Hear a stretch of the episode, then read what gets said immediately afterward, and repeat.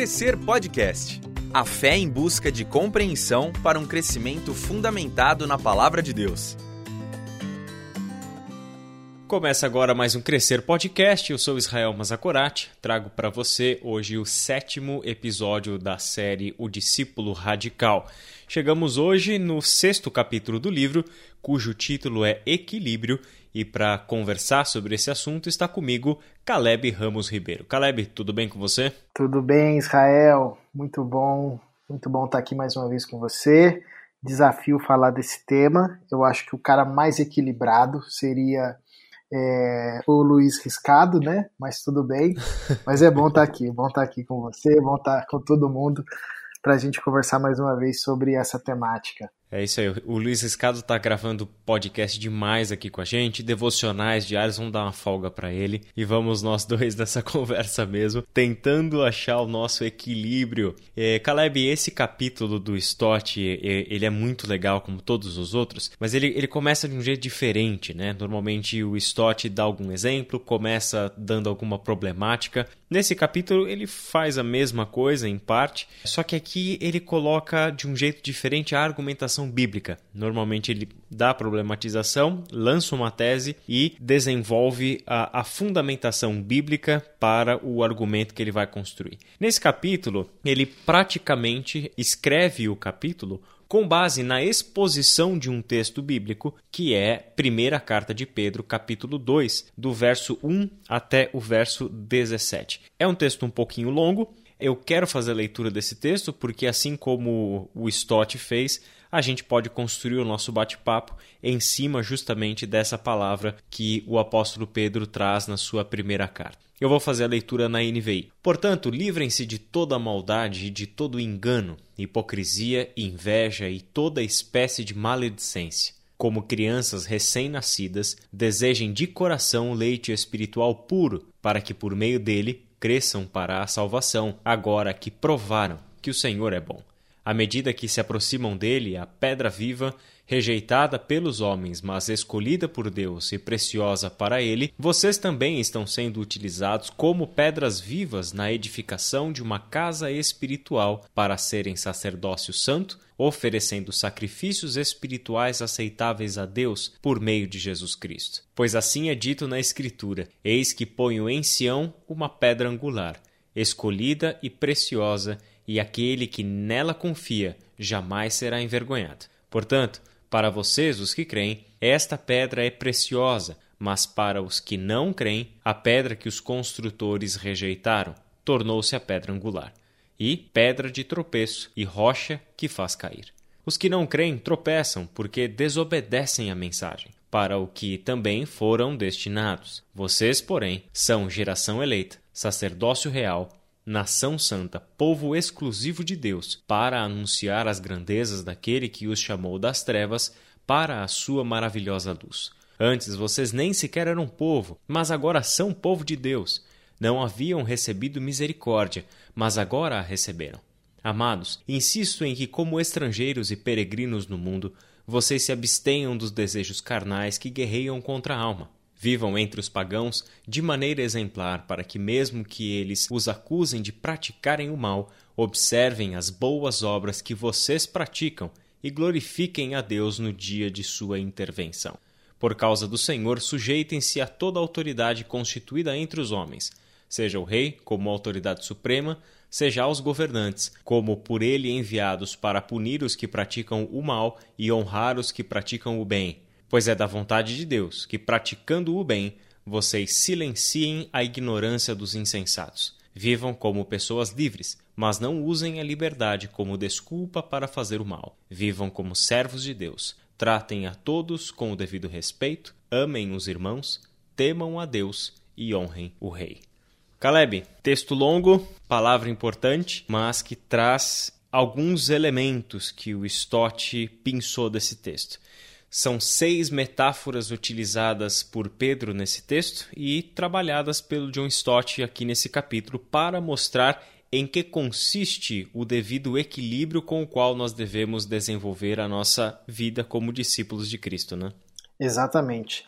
Esse capítulo, né, ele, ele de fato é diferente dos outros, até porque é, o Stott ele faz um caminho é, que você vai lendo esse capítulo, você vai falando onde ele quer chegar, né? Porque isso que eu acho interessante, porque quando ele coloca o título Equilíbrio, é, ele consegue escrever de uma forma que ele foge do óbvio, né? A ideia, é, talvez quando a gente lê só o título, né? Ah, é uma das características do discípulo de Cristo é o equilíbrio. A gente vem, vem à mente é, uma, esse, é uma ideia assim mais popular, né? De um cara equilibrado, sóbrio, né? Mais nesse sentido.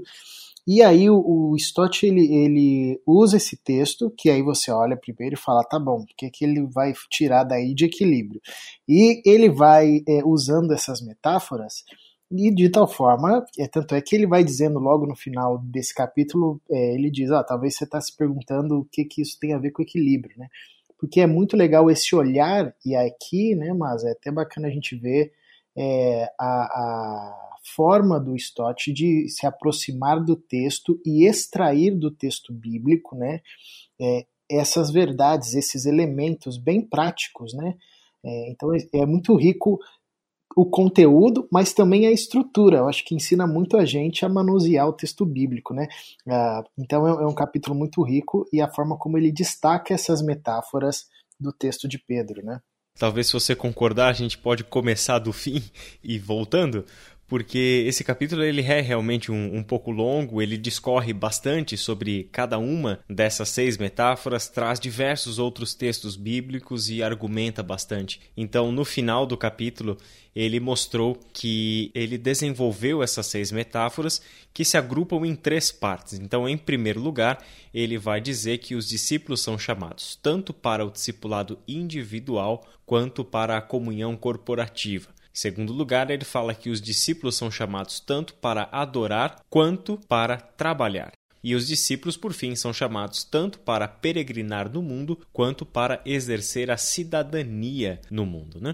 Então, as metáforas, Caleb, eu, eu gosto muito desse tema. O assunto metáforas, o assunto, a linguagem figurada, isso aqui é uma coisa que me interessa bastante e, e eu gosto porque elas têm um poder magnífico de comunicar alguma coisa para nós, fazendo com que a gente realmente visualize algumas coisas. Os profetas usavam muito essa linguagem de metáforas, né? Então, a primeira metáfora que, que Pedro coloca aqui sobre a qual o Stott escreve a partir da página 73, é que nós, discípulos de Jesus, começamos a nossa vida em um novo nascimento. Então, o fenômeno aqui é que a partir do momento que cremos em Cristo Jesus, nascemos de novo. E essa é uma linguagem muito comum para todos nós, né? Dizer que nascemos de novo, isso é algo muito comum.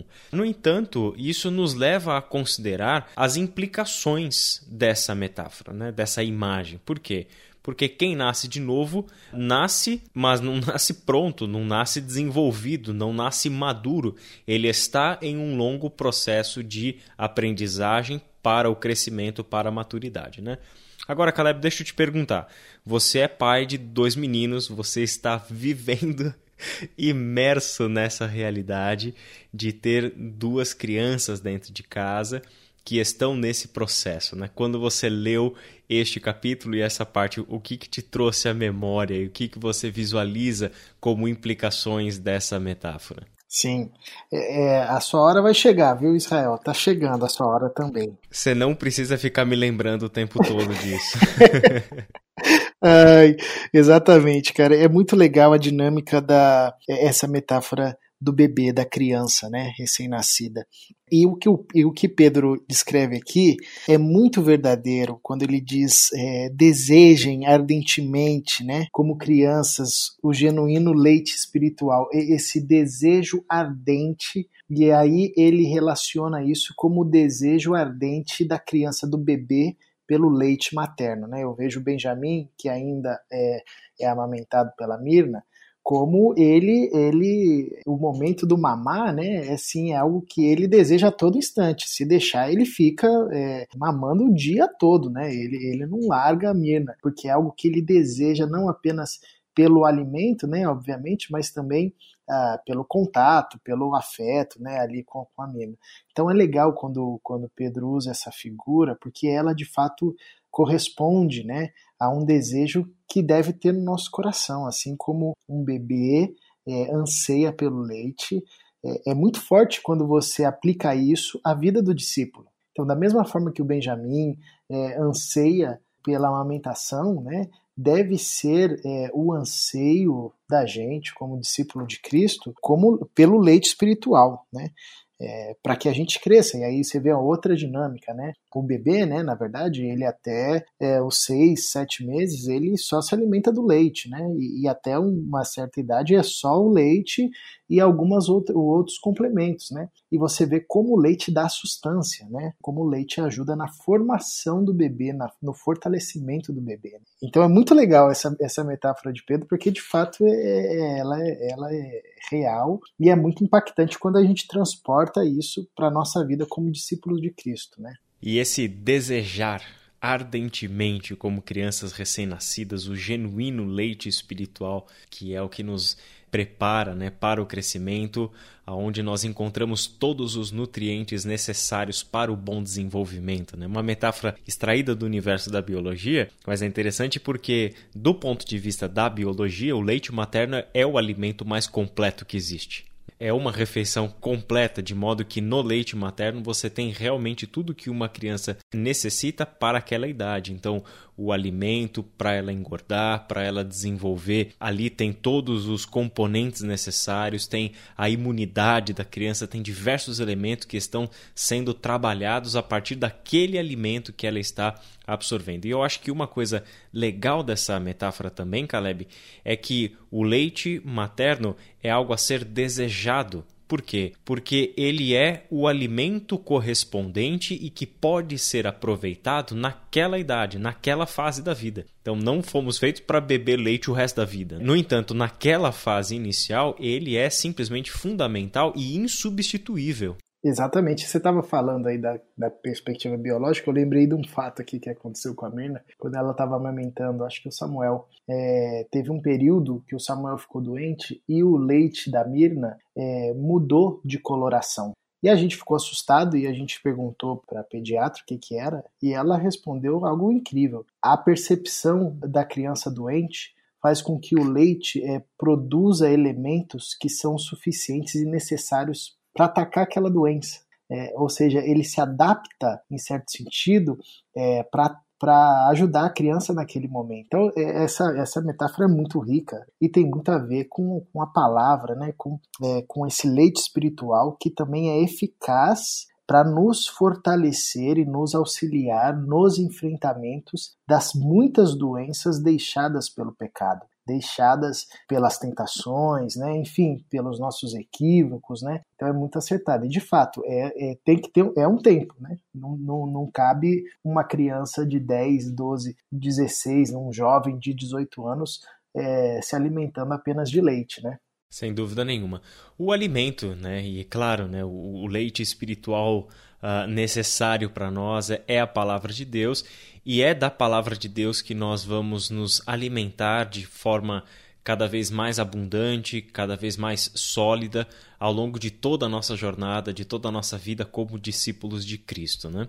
E, e, é interessante porque do universo da biologia, como ele mesmo diz no, no, na página 75, é, Pedro vai para o universo próprio de um mundo adulto, né? que é o universo da arquitetura, da engenharia, o universo das pedras, das edificações, das construções.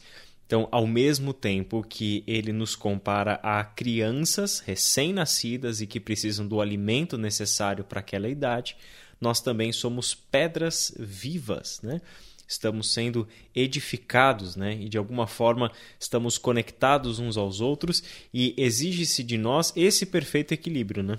Exatamente. Aí ele já vai para uma, é, como você disse, né, um salto na, na, é, de metáfora, mas que, que dialogue, que complementa. Né? Então é legal também como ele vai é, a, destacando, pensando essas metáforas de Pedro, mas num, num raciocínio complementar. Né? É, e aqui, na perspectiva das pedras, né, nessa perspectiva dessa construção, é legal como ele destaca a necessidade é, de estarmos juntos, né? a necessidade da comunhão, a necessidade de que não é uma pedra apenas que faz um edifício, mas um edifício é formado por muitas pedras, né? Então nós somos pedras vivas, né, é, compondo um templo, uma casa, né, uma arquitetura que só é possível é, por outras pedras, né, pelo ajuntamento de outras pedras para a gente fazer uma síntese e dar uma olhada na, no que a gente viu até agora, né?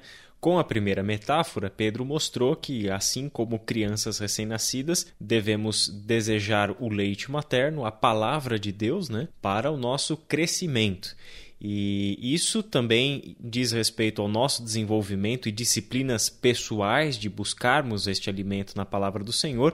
E na segunda metáfora das pedras, ele nos compara então a esse edifício, né, Caleb? E, e como você bem colocou, quando nós pensamos em pedras e, e não no sentido individual, porque uma pedra sozinha não faz um edifício, a gente também vê algumas coisas interessantes, porque na primeira metáfora é necessária a disciplina de buscar o alimento diariamente na palavra de Deus.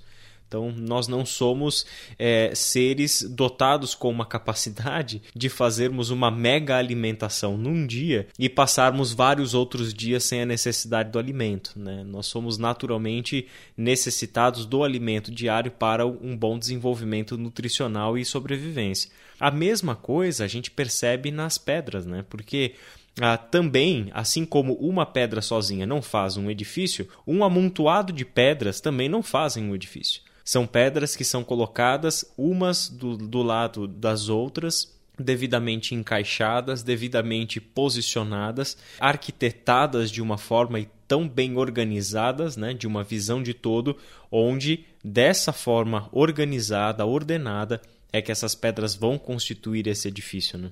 Exatamente, né? Essas pedras vivas, né? É, e é legal que ele vai dar esse destaque da argamassa, né?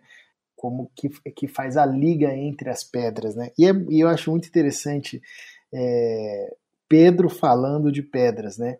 É, é, impossível ler esse texto e não lembrar da, da, do próprio trocadilho que Jesus faz com ele, né? É, no episódio quando Pedro é, recebe a revelação de quem é o Cristo, né? E Jesus diz para ele é, sobre essa afirmação, né, sobre essa pedra, ah, eu vou edificar minha igreja e as portas do inferno não prevalecerão contra ela, né? Então é muito interessante ver como isso marca a vida de Pedro a tal ponto de fazer parte da, da sua construção teológica, né, ali da, da, do seu registro da revelação de Deus e transmitindo essa perspectiva para a vida da igreja, transmitindo essa perspectiva para a vida é, dessas pedras vivas que agora conectadas e ligadas por obra divina constitui essa igreja que, que resiste e que, que avança né, contra as forças infernais.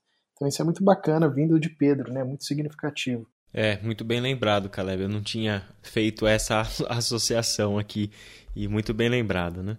A próxima metáfora que o Stott lança para nós, e aí ele já vai para um outro jogo equilibrado aqui, é que nós somos sacerdotes e, ao mesmo tempo, povo de Deus. Enquanto sacerdotes, o Stott desenvolve o sentido de sacerdócio a partir de alguém com uma cultura e todo o histórico teológico de Pedro. Né? Ele é alguém que é um judeu, foi acostumado desde a infância com as escrituras sagradas, que para nós hoje é o Antigo Testamento, e no Antigo Testamento, como também nos dias de Jesus, existia um sistema sacerdotal. Então, o sacerdote é um oficial da religião judaica e ele tem um, um objetivo. Né? O, o, sacerdócio é aquele que conduz a adoração a Deus, é o intermediador entre os homens e Deus e o responsável por todo o sistema sacrificial para o perdão dos pecados e para a adoração a Deus. Agora, Jesus, para nós e para Pedro, e isso está muito claro na mente dele, ele assumiu essa função de sumo sacerdote, mas também de sacrifício. Então, Jesus é o sumo sacerdote sobre a igreja e a função de pessoas que exercem uma, um trabalho sacerdotal na igreja, isso é inexistente, isso, isso seria incoerente com a teologia bíblica do Novo Testamento. Né? Então, é interessante porque aqui nós somos chamados a nos vermos como sacerdotes. e nos vemos como sacerdotes a partir de uma perspectiva comunitária. A igreja é um corpo sacerdotal. A igreja exerce no mundo uma função sacerdotal. É lindo pensar que, se o projeto de Deus para o seu povo no Antigo Testamento era um reino de sacerdotes, na verdade, no corpo de Cristo, por meio do perfeito sacrifício e do acesso direto a Deus sem mais intermediações, como Hebreus deixou tão claro no capítulo 10, agora nós podemos de fato né, viver para esse propósito e exercermos a nossa função no mundo como comunidade sacerdotal. Exatamente. E pode parecer óbvio, né? Mas não é, infelizmente e eu acho que é sempre válido é, ressaltar, como você ressaltou, né, Masa? É, o sacerdócio não é exclusivo de líderes, de pastores, de presbíteros, é, de bispos, né, etc. e tal. Na fé cristã, é, o sacerdócio é o chamado de todos os discípulos de Cristo. Quanto mais uma igreja os irmãos e as irmãs dessa comunidade de fé têm essa consciência, nossa, que igreja é essa então, né? Onde todo mundo se vê como sacerdote, né? E é interessante como Pedro destaca isso, né? No versículo 5, ele vai dizer: Vocês foram feitos casa espiritual, edificado para serem sacerdócio santo, com o objetivo de oferecer sacrifícios espirituais agradáveis a Deus, né? Por intermédio de Jesus Cristo. E esse não é um chamado de uns ou de outros, né? Obviamente que na igreja local nós temos uma distinção de função, né? Porque porque a gente tem que ter o um mínimo de organização e nem todo mundo pode ser tudo, né? Não dá para todo mundo ser pastor, não dá para todo mundo ser ministro de louvor. A gente tem que ter algumas divisões e organizações. Mas isso é apenas uma distinção de função, não é a nossa a nossa identidade definitiva, porque toda a comunidade é chamada, quer seja na celebração local e principalmente fora, né, para ser sacerdócio real, sacerdócio santo, né, para é, oferecer sacrifícios espirituais agradáveis a Deus. E quanto mais essa consciência for despertada em nós e na igreja do Cristo, né, mais a gente tem uma igreja pujante, né, com força, que sinaliza o reino de Deus, né, uma igreja de fato, não de membros, mas de sacerdotes. Muito bem, Caleb, verdade. Este é o Crescer Podcast. Sua edificação é o tema da nossa conversa. Na sequência, então, a gente falou né, que o outro ponto de equilíbrio é entre uh, essa realidade de sermos sacerdotes e que agora nos leva a considerar o povo de Deus. Povo de Deus. Interessante, Caleb, porque a partir desse ponto que está lá na página 79 do livro, o Stott toca aqui num assunto e ele começa a, a responder algumas perguntas que ele mesmo propôs aqui no texto, né? Devemos ficar absortos em nossa vida interior? Será que nossos únicos deveres são o crescimento espiritual como bebês, a comunhão como pedras em um prédio e o culto, oferecendo a Deus os sacrifícios espirituais, o nosso louvor, e o mundo perdido e solitário? Não nos importamos com ele? Interessante porque essas perguntas que ele levanta e, e os próximos pontos vão responder essas questões, ela toca muito a uma história recente da teologia latino-americana, né? Porque uma das críticas, e, essa, e essas são as polarizações que a gente encontrou há quatro décadas, na verdade, para trás, quando se discutia muito é, que o movimento evangelical estava centrado no seu próprio uh, desenvolvimento, na sua própria fé, na sua espiritualidade e acabou desenvolvendo um tipo de espiritualidade muito individualista. Pensava-se somente na santificação pessoal, na comunhão e no culto público, e deixava de lado aspectos que tocam a missão da igreja, a missão deste povo no mundo. Por um outro lado, você via aqueles altamente ativos no seu trabalho missionário, no seu compromisso com o mundo, no entanto, acabavam se tornando ou correndo riscos muito grandes de se tornarem relaxados com o seu desenvolvimento espiritual. Daí o ponto equilíbrio porque nem uma coisa separada da outra está correta. A nós foi dada uma missão que diz respeito tanto ao nosso desenvolvimento e crescimento pessoal e santificação pessoal, assim como à adoração a Deus e à vida comunitária, mas também tudo isso nos prepara para uma missão em meio a este mundo, né? Exatamente. E aí, de novo, vale relembrar que o autor da carta é Pedro, que é um pastor e é um teólogo. É, que faz teologia enquanto, enquanto cuida de pessoa, e enquanto cuida de pessoa, faz teologia. É alguém que está conduzindo a igreja, sendo instrumento de Deus para conduzir a igreja e aí a gente vai para o livro de Atos e a gente vê como a igreja ela era vanguarda como instituição na sua, na, no, no, seu tempo, né? Então, por exemplo, Atos capítulo 11 é um texto muito bacana quando, quando os discípulos de Jesus, né, a, a, ali na igreja nascente, ficam sabendo é, por meio da profecia de Água é, da fome que viria é, sobre os seus irmãos, eles se antecipam, né? É, eles, eles se movimentam socialmente para suportar e auxiliar aqueles irmãos. E Pedro é, e tantos outros apóstolos, né? Então eles estavam envolvidos nessa igreja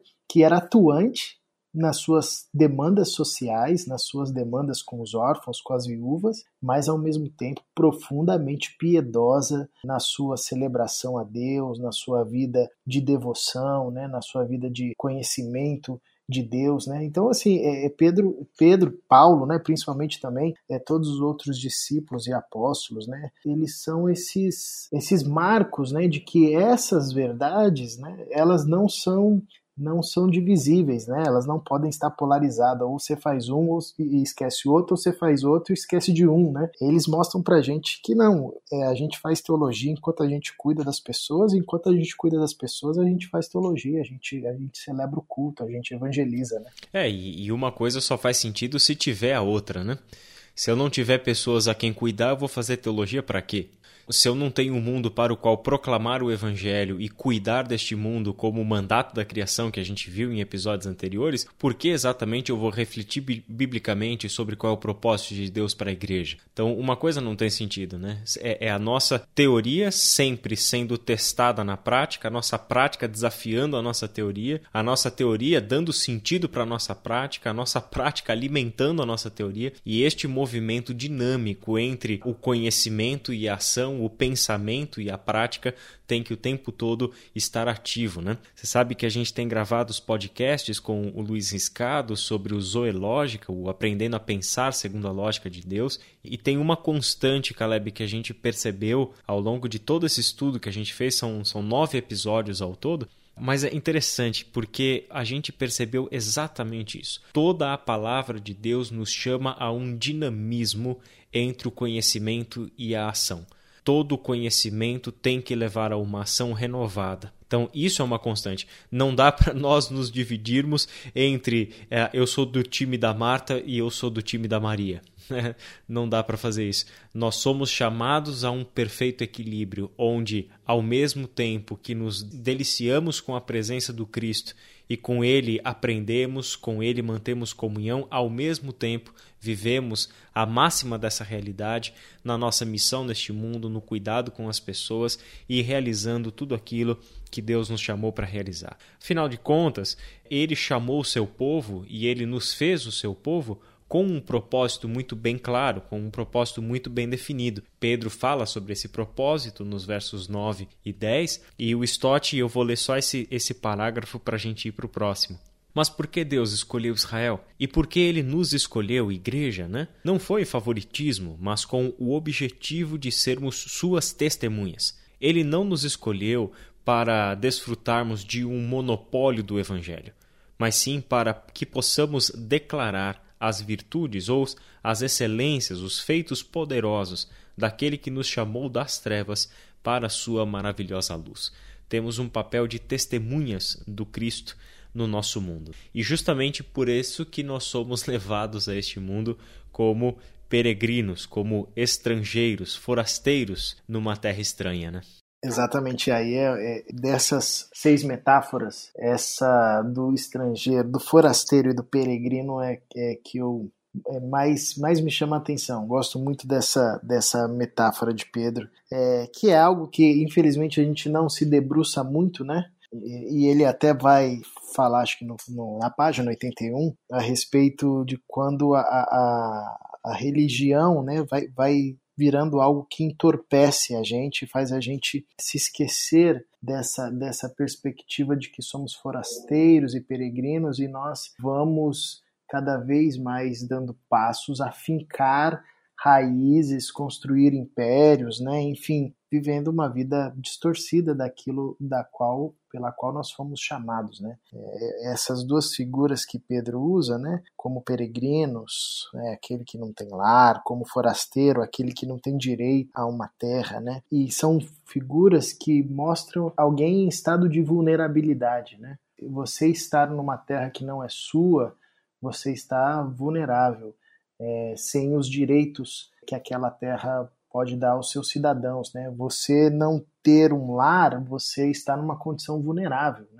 Isso é muito interessante. E não tem como não lembrar de Jesus. Né? Quando foram seguir Jesus, Jesus disse: Olha, você quer vir, pode vir, mas saiba que as raposas têm os seus covis, é, os animais têm aí onde se, se achegarem, mas o filho do homem não tem onde reclinar a cabeça. O Caleb, essa também, eu gosto, como você compartilha da tua opinião, gosto muito dessa metáfora, né, de, de nos enxergarmos como estrangeiros, é, como peregrinos e forasteiros no mundo. Por algumas razões, uma, a hospitalidade se torna uma característica fundamental da comunidade cristã no primeiro e no segundo século. Cristãos eram conhecidos por sua hospitalidade e acolher o estrangeiro. Isso é fantástico, porque é o seguinte: nós somos estrangeiros e forasteiros nesse mundo. Quando nós acolhemos o forasteiro, quando nós damos um lar para o peregrino, nós estamos simplesmente acolhendo as pessoas que são semelhantes a nós, experimentam, compartilham da mesma condição que a gente. Então é fantástico pensar justamente nas implicações dessa, dessa metáfora que ele propõe. Mas é também interessante porque ela mostra talvez um dos melhores exemplos dentre essas seis metáforas, o quanto ela precisa estar em perfeito equilíbrio e harmonia com as outras. Porque se nós isolarmos essa metáfora de peregrinos e forasteiros, uma das consequências é a gente achar que, já que sou peregrino em terra estranha, eu não tenho nenhum compromisso com essa terra. Já que eu não tenho direitos neste lugar, porque eu sou um forasteiro, isso significa então que eu também não tenho deveres aqui. Só que é exatamente o oposto, né? Ele, ele não nos dá nenhum espaço e nenhuma chance para pensarmos uma fé alienada da realidade e do compromisso histórico. Somos peregrinos e forasteiros em terra estranha, sim, cidadãos de uma pátria celestial, sim, rumando para aquela que é a nossa pátria definitiva, sem dúvida nenhuma, tudo isso é verdade. No entanto, ao mesmo tempo que somos peregrinos e forasteiros nessa terra estranha, Deus nos envia a esta terra estranha com responsabilidades de filhos de Deus, como responsabilidade de povo de Deus, como responsabilidade de servos de Deus, que é exatamente a próxima metáfora que ele vai propor para a gente. Essa responsabilidade de atuarmos no mundo como um povo que tem um compromisso histórico com o seu tempo, com o seu povo, com o seu contexto. Né? Exatamente. É, e é sempre bom lembrar da oração de Jesus. Né? Nem Jesus orou pedindo para Deus que tirassem os seus discípulos do mundo. Né? É, isso é muito comum a gente ouvir no meio no meio religioso, né, sobretudo no meio evangélico às vezes, né, ah, a gente não pode se misturar com o mundo, né, se envolver com o mundo. Obviamente que a gente compreende o que a pessoa está dizendo, né? Da, da gente se guardar das coisas que nos são tentação ou nos conduzem a distante de Deus, né, para longe de Deus. Porém, a nossa a nossa vivência de fé, ela se faz aqui, nessa história, no chão da história, né, como Jesus orou para Deus pelos seus discípulos. Eu peço que não os tire do mundo, mas os guarde do maligno, os livre do, do, do, mal. E a, e a perspectiva do serviço, né, como o John Stott vai destacar, é o que nos faz é, mantermos na mente, guardarmos na mente a consciência de que nós não podemos nos deixar levar pelos prazeres efêmeros desse tempo, né? pelos reinos é, que podem nos ser oferecidos, né? como foi oferecido para Jesus, mas também, ao mesmo tempo, engajar-se na história, sinalizando o reino de Deus da forma mais densa possível. Né? É, no tempo que a gente tem aqui. Então essa consciência de servo, e aí ele vai, é, Pedro vai, vai chamar os seus leitores, os discípulos de Jesus, né, a partir da lógica da, da submissão às autoridades, né, a partir da lógica do exercício cívico, né, da cidadania, é, que são, são chamados, né, que nos faz fincar os pés na história. Não, eu, eu sou cidadão de uma terra. Tem aqui um conjunto de, de organização da qual eu devo me submeter, né? Porém, com a consciência de que eu sou forasteiro, mas de que a minha vida deve dar contribuições nesse contexto que eu estou, né? De fato, isso livra a gente de uma perspectiva alienada. Pois é, Caleb, pois é. E falando em perspectiva alienada, esse, esse trecho da, da, do texto de Pedro, eu confesso para você que pode gerar um certo desentendimento por um lado ou até um desconforto por um outro lado, justamente porque Pedro, nesse trecho da carta, assim como Paulo em Romanos capítulo 13, diz algumas coisas sobre posturas, atitudes esperadas dos discípulos de Jesus frente às autoridades do seu tempo. E isso foi muito mal interpretado em diversos contextos da história da Igreja e é mal interpretado até hoje. Sujeitar-se à autoridade constituída entre os homens, seja o rei como autoridade suprema, seja os governantes como por ele enviados, para punir os que praticam o mal e honrar os que praticam o bem, pois é da vontade de Deus que, praticando o bem, vocês silenciem a ignorância dos insensatos. Vivam como pessoas livres, mas não usem a liberdade como desculpa para fazer o mal. Vivam como servos de Deus. Tratem a todos com o devido respeito, amem os irmãos, temam a Deus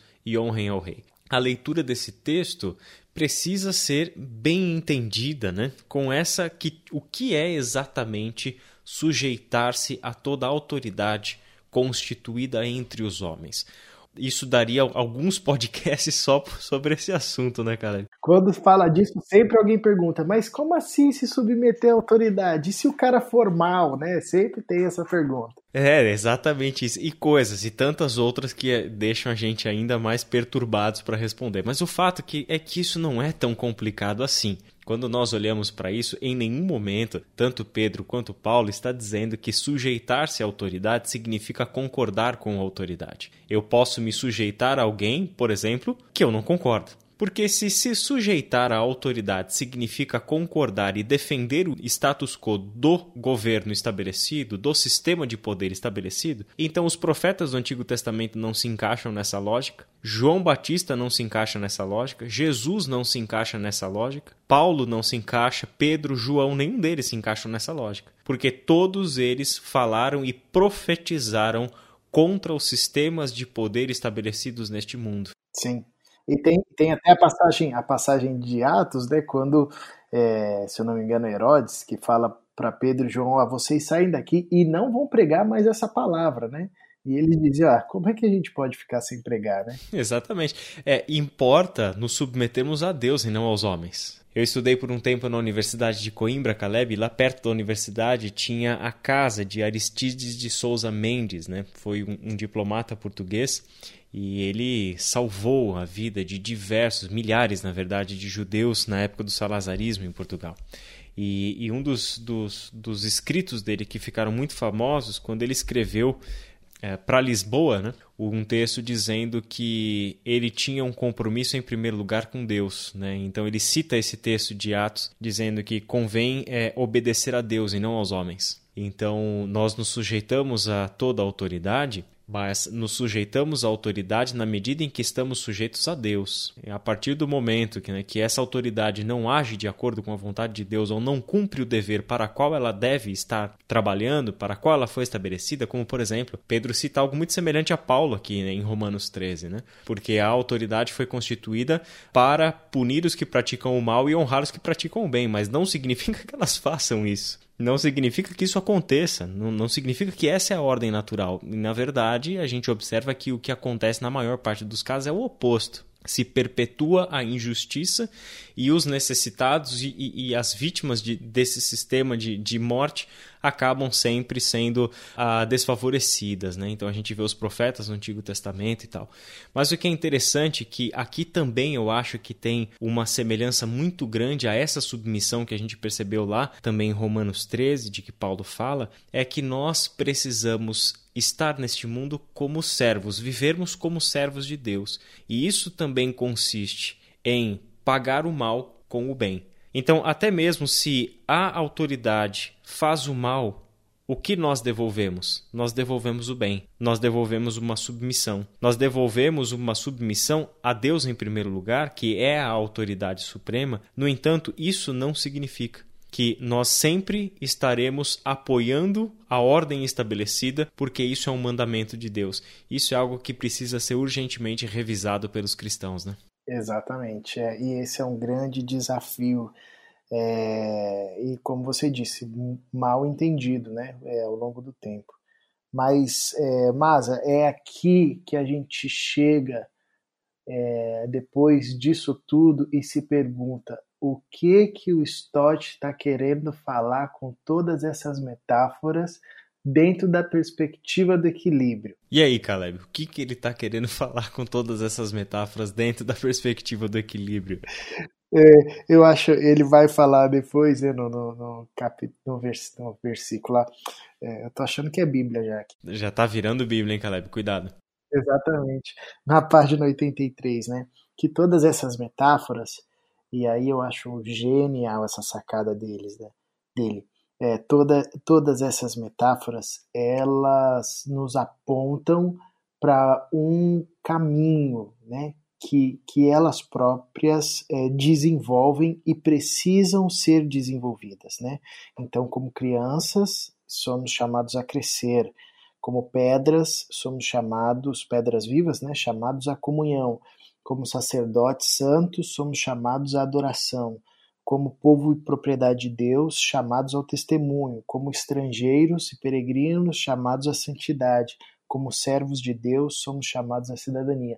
Então é muito bacana como ele desenha o equilíbrio a partir dessas metáforas dentro dessa lógica é, do processo, né? É, que essas metáforas nos convidam e nos encorajam, né? É, a irmos, né? É, a desenvolvermos como discípulos de Jesus. Muito bem, Caleb. Esse equilíbrio é fundamental para a vida, né? É, é, é, fundamental nós levarmos isso adiante em todas as perspectivas que nós tivemos ao longo de toda a nossa jornada como discípulos de Jesus Cristo, né? Sabermos manter todos esses elementos, não sermos jamais mancos na nossa caminhada, né? Fortalecermos demais um aspecto em detrimento de outro, mas existem diversos e diversos pontos, até mesmo às vezes paradoxais da nossa fé, e nós somos sempre chamados ao desafio do equilíbrio eu, eu acho que eu já disse isso em algum momento aqui nos nossos podcasts. A gente tem gravado tantos que eu já nem lembro mais em qual que eu, que eu falei isso, mas eu tive um professor na, na Universidade Metodista que ele dizia exatamente isso, né? O, o discípulo de Cristo, ele é chamado ao equilíbrio. Uh, mas não é o equilíbrio da imagem da balança, você lembra daquelas balanças mais antigas? É, sim, é símbolo da justiça, né? Que tem aqueles dois pesos, né? As duas bandejas ali, ali você pesava daquela forma, né? Não é aquele equilíbrio, porque aquele equilíbrio é estático, ele não está em movimento. Aqui equilíbrio nós somos chamados, ao equilíbrio do sujeito que lá no circo anda na corda bamba, com aquele aquele bastão na sua mão, dando para ele o contrapeso, né?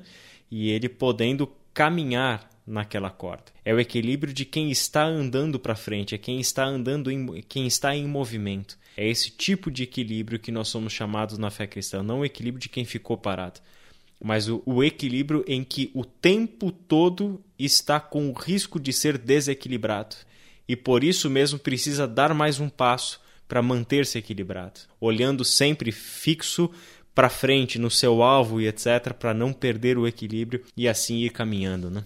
Exatamente, é. E isso é, isso é muito bacana, né? Dá uma outra metáfora também, um, uma metáfora de resumo das metáforas aqui, né? Que o equilíbrio da fé cristã é um equilíbrio dinâmico, né? É, isso, isso, é, isso combina muito com o evangelho, né? Com a lógica do caminho, né? dessa fé, que desse chamado do discípulo de Cristo a ser gente grande, como a gente estudou né, é, ao longo desses tempos, é, que é um convite a andar, caminhar e crescer, né? É, sair de um, de um estado inicial e ir para o estado para onde Deus quer nos conduzir pelo seu poder, por meio do Espírito dele que habita em nós, né? É o grande desafio do discipulado. Esse é o desafio, difícil, mas tremendamente prazeroso e recompensador, né, Caleb? Podemos caminhar com o nosso Deus, enfrentarmos esse desafio não sozinhos, jamais, mas em comunidade, dependendo dos nossos irmãos de jornada e certamente na confiança, né, de que o Cristo prometeu que não nos deixaria sozinhos e nesse processo todo nós contamos com a sua companhia, com todo o encorajamento do Espírito Santo de Deus nesse processo e certamente será prazeroso e será um caminho de glórias, né? não porque nós somos capazes de produzir isso, mas porque o Cristo está à frente, produzindo essa realidade suprema do reino dele que nos aguarda um dia. Caleb, muito obrigado por mais essa tua participação, por este tempo e obrigado pelo seu conteúdo. É sempre muito edificante conversar com você. Uma alegria, Israel, uma alegria estar uh, tá aqui com você, estar tá aqui com todo mundo que está ouvindo. Um prazer, um privilégio sempre sair edificado também, Maza. Uma alegria mesmo. E é isso aí, nosso podcast vai ficando por aqui. Ainda não terminamos a nossa série, temos mais alguns capítulos assim. Caleb, o livro vai ficando cada vez mais emocionante, né? Exatamente. Não percam os próximos capítulos decisivos. Tem coisas muito lindas aí pela frente que, que mexem muito com a gente. Então siga na nossa sintonia e que Deus te abençoe e até a próxima. Você ouviu Crescer Podcast uma produção do Ministério de Educação Cristã da Ibaviva. Ajude a divulgar esse podcast. Siga a nossa página no Instagram e compartilhe educação.ibaviva.